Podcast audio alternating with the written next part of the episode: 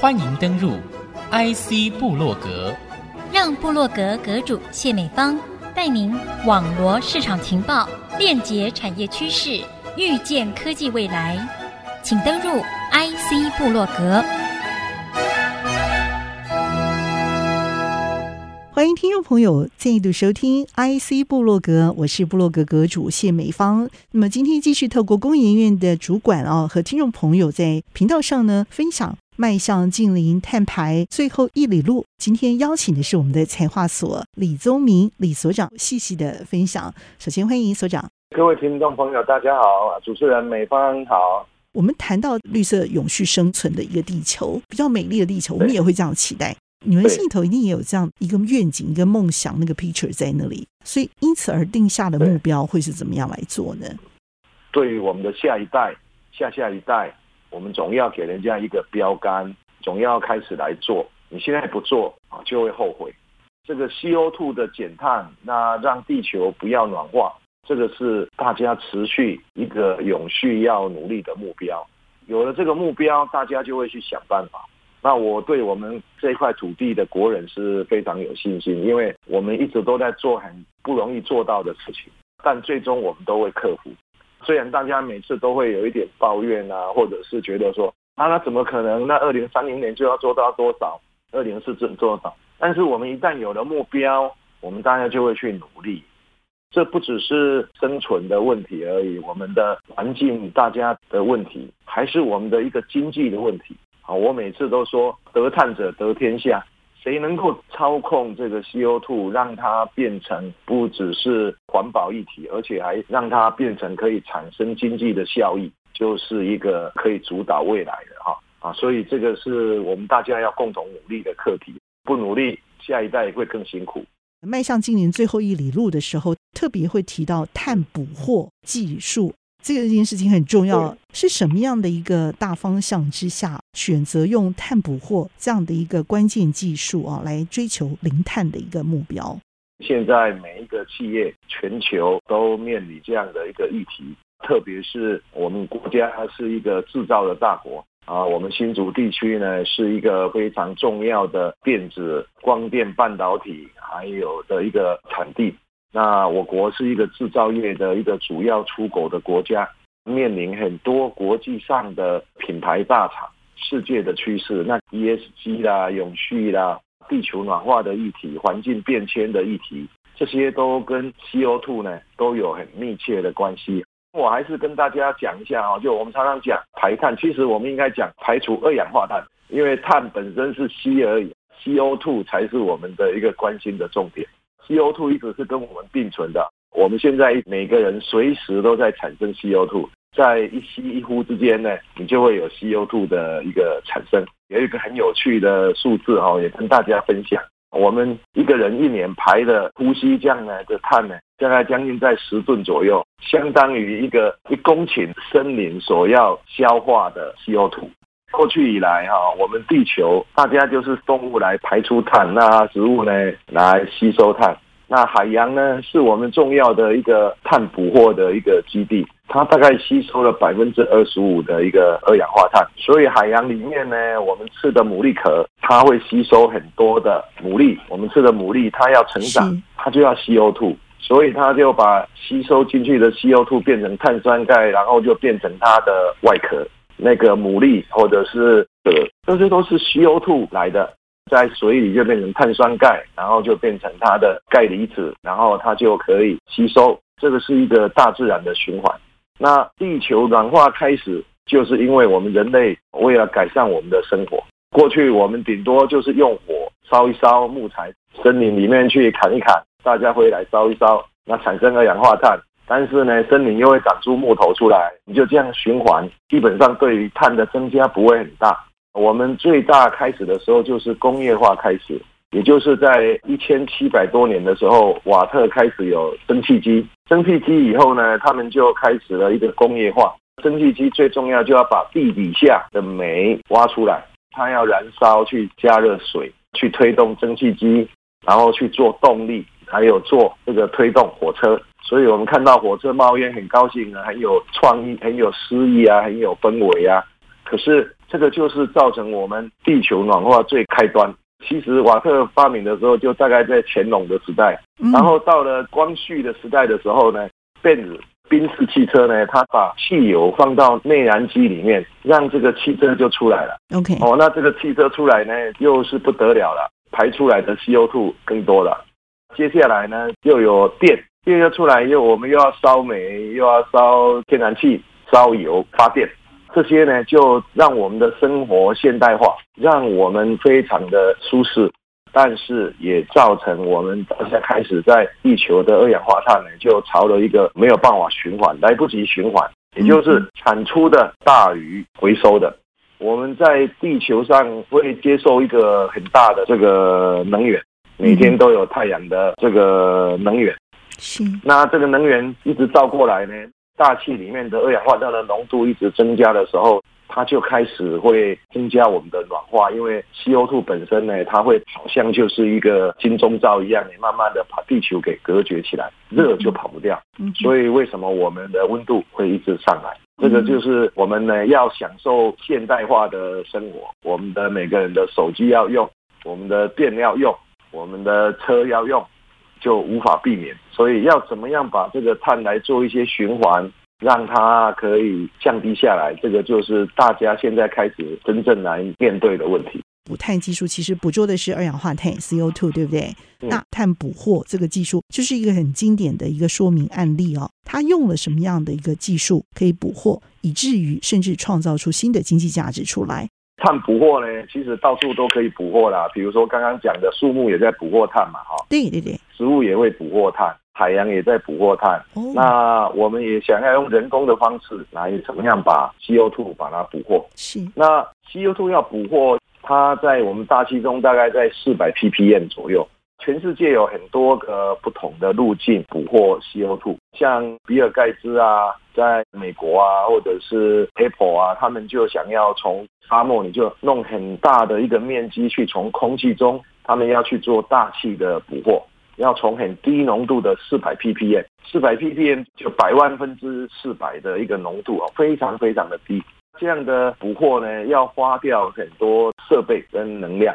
到目前来讲，都还是一个大家在做研究啊的一个阶段。那在台湾呢，我们没有那么大的土地，可以直接从大气来做这样子一个捕获。所以我们另外想的一个方式，就是我们台湾一年的碳的 CO2 的排放量，根据环保署的数字呢，大概在两亿一千万吨左右每一年。这其中呢，大概有几个主要的排放源。我们扣除了大家骑摩托车、汽车，或者是烧瓦斯，或者是我们自己呼吸的这个养牛牛排放的甲烷，可以算成 CO2 的二十倍这样子以外，那最容易来捕获的，应该就是从固定源。那台湾几个 CO2 排放的固定源呢，来自于几个重要的产业。第一个当然就是发电的产业。啊，我每次都说台电是碳排大户，啊，嗯，还有我们的炼油的产业，啊，那我们的这个石化产业，还有我们的水泥产业，还有炼钢的产业，那这几个产业呢，其实因为他们要用到相当大的热，当然他们就要燃烧或者是热源，所以就会产生很多的 CO2。但我们不能怪他们，因为比如说台电，我们每个人都在用电，啊，我们不能说哦。这个减碳的事情是台电的事情，因为我们每一个人都是贡献在 CO2 的碳排上，因为我们要用电，每天灯一打开来，冷气一吹啊，这个就是我们在碳排的制造的贡献者，所以我们这个也要感谢我们经济部给我们的一个支持了哈。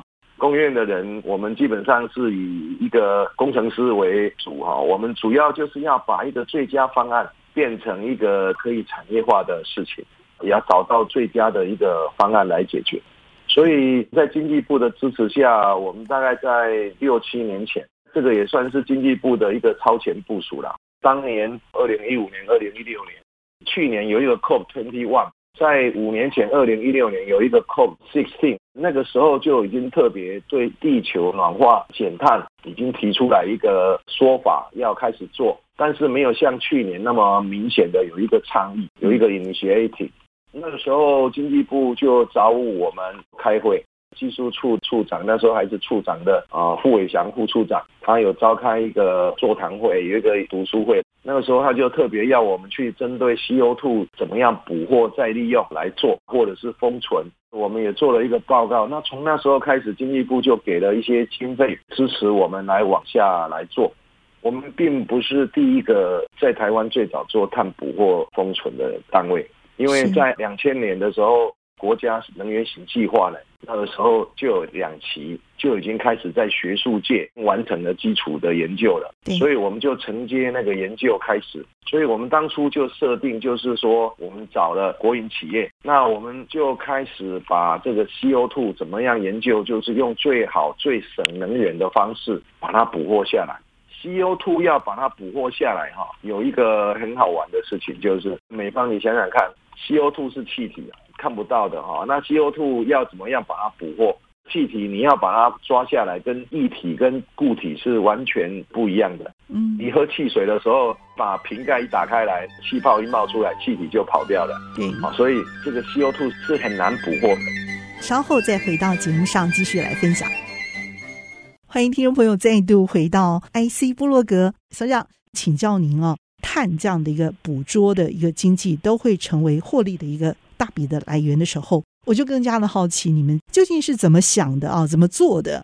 现在全世界有几种，大家都是要找一个捕获剂。就比如说，我用藻类，那藻类也是要把 CO2 溶在这个水里，那它才能够把 CO2 吃进去呀，哈。OK。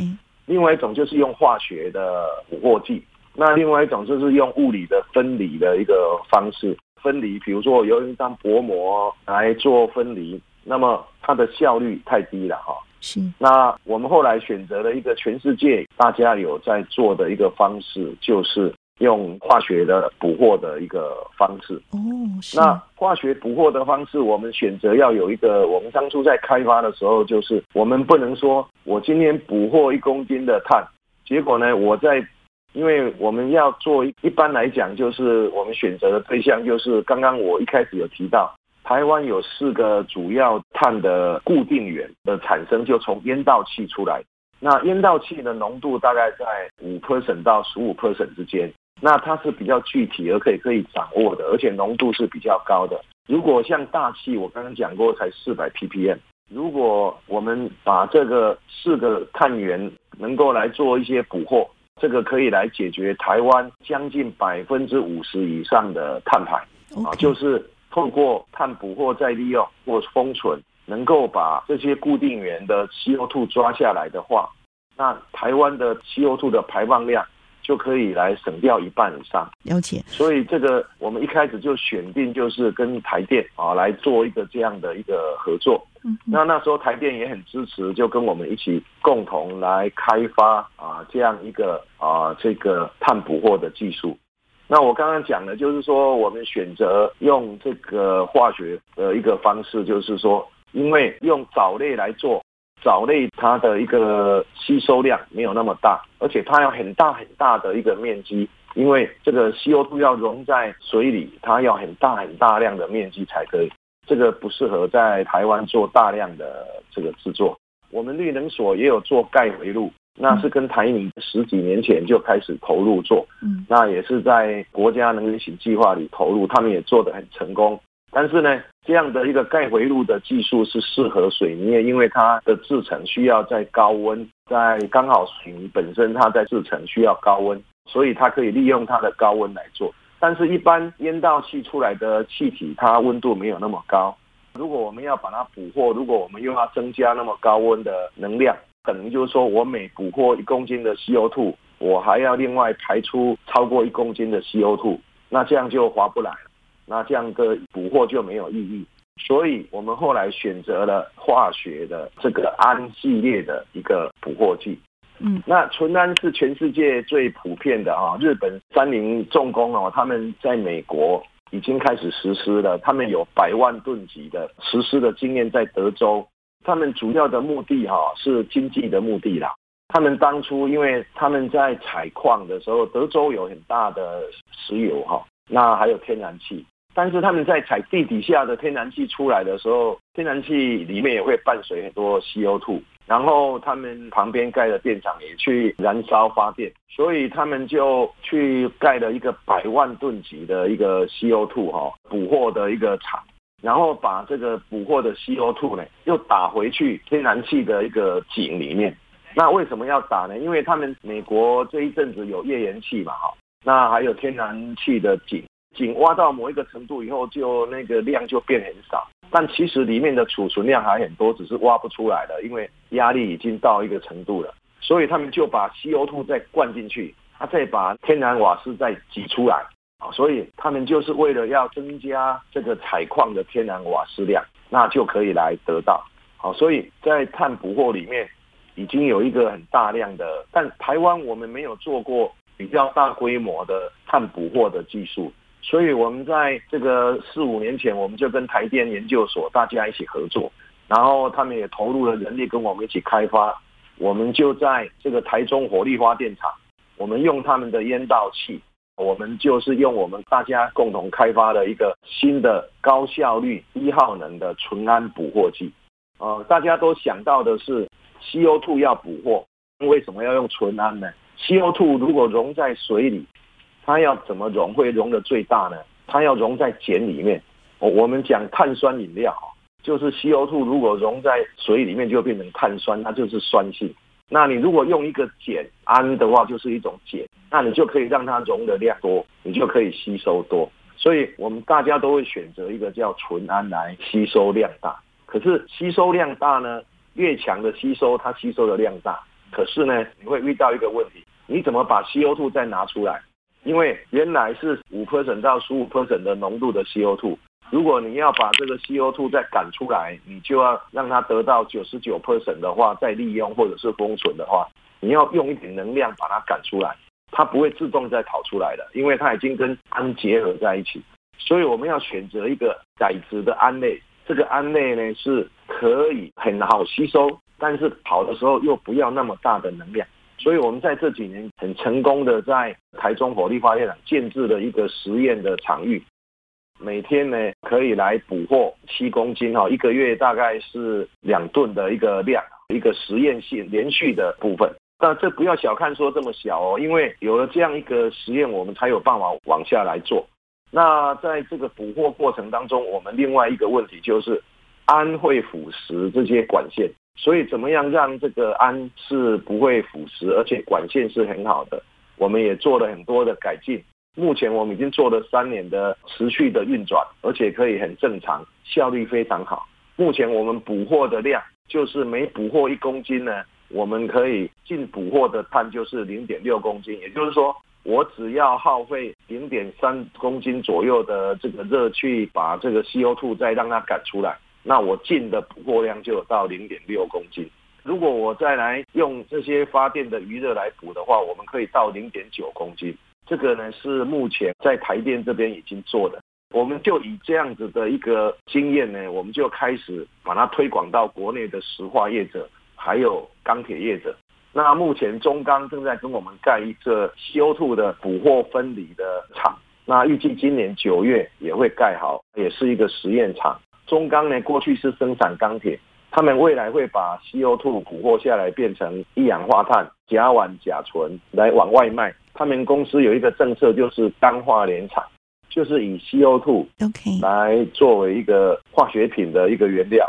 因为我们也跟台塑嗯，那一起跟那个成大的陈志勇教授一起在仁武那边盖了一个捕获每天一百公斤哈，那做成甲烷的一个厂啊。这大概是目前一个实际的状况。那我们现在在二零五零之前哈，我们还有一段长的时间可以布局。我们大概比如说四零年，我们大概可以减到六七成左右。我想就是说，除了这个四大产业哈，因为它是大量的 CO2 以外，那包括我们半导体业、印刷电路板业、光电业，他们其实在制程里面会用到很多有机溶剂。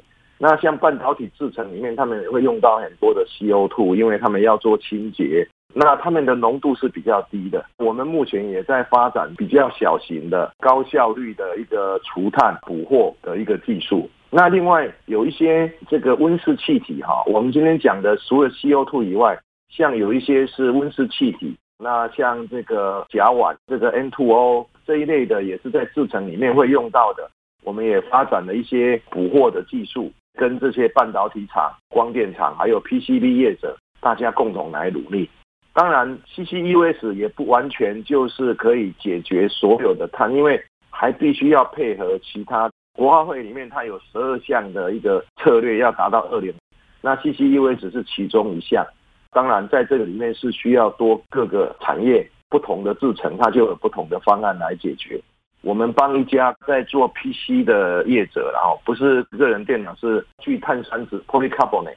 那我们用我们新的一个 CO2 的再利用技术呢，帮他们原来的一个碳排放量降了百分之四十，用我们的新制程啊，可以来降百分之四十的一个碳排放量。不要把 CO2 当做一个负担，那我觉得要把 CO2 当做一个新的机会。把减碳排变成一个我们日常生活的一个必要，那也是我们在这个生产里面一个很重要的机会。怎么样用各种不同的新的技术来导入，创造新的减碳的新商机？这个是我们大家共同来努力。那当然，工研院这边我们已经开始，那我们也会跟各位业界先进，大家一起共同来努力，把我们已经开发的或者是正在做的。在各个不同领域里面，我们已经有的一些方案，跟大家一起共同来努力，创造新的二氧化碳的新商机。啊，我觉得这个是啊，未来大家可以共同来努力，又可以创造新的经济。那又可以创造好的环境。好，也谢谢我们的材化所所长哦，用这个“得碳者得天下”这句话来勉励我们，让错置的资源重新定位，找到创新的价值。谢谢听众朋友您共同的聆听，IC 部落格，我是谢梅芳，下次见喽，拜拜。